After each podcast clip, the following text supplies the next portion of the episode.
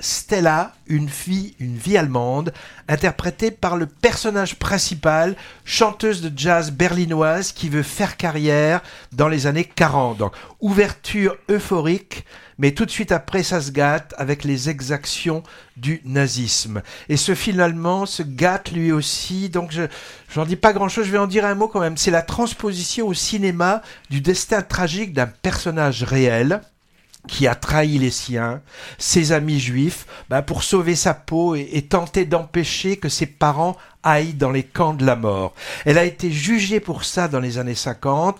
Alors évidemment, dilemme moraux, euh, gros sabots, victime ou bourreau, qu'aurions-nous fait à sa place, ce genre de choses. Moi, ce que j'ai pas du tout aimé, qui m'a paru vraiment rédhibitoire, c'est qu'à un moment, même si c'est court, on nous fait subir des images d'archives des camps type nuit et brouillard.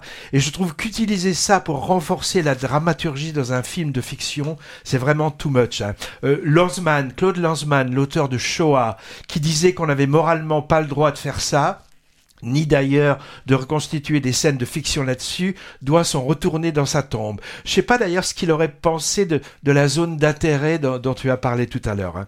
Autrement, l'actrice de Stella est très bien, hein, c'est Paula Baer, euh, le même que dans le récent Rote Himmel, Le ciel rouge, hein, mais ça suffit pas pour en faire un bon film. Alors on entend aussi ce morceau Sixing dans tout un tas d'autres longs métrages, parmi lesquels New York Stories, film à sketch de signé Scorsese, Coppola, Woody Allen, dans Casino et Gangs of New York aussi du même Scorsese, La fille sur le pont de Patrick Lecomte, The Artist et même dans un Harry Potter. Donc on l'entend partout ce morceau.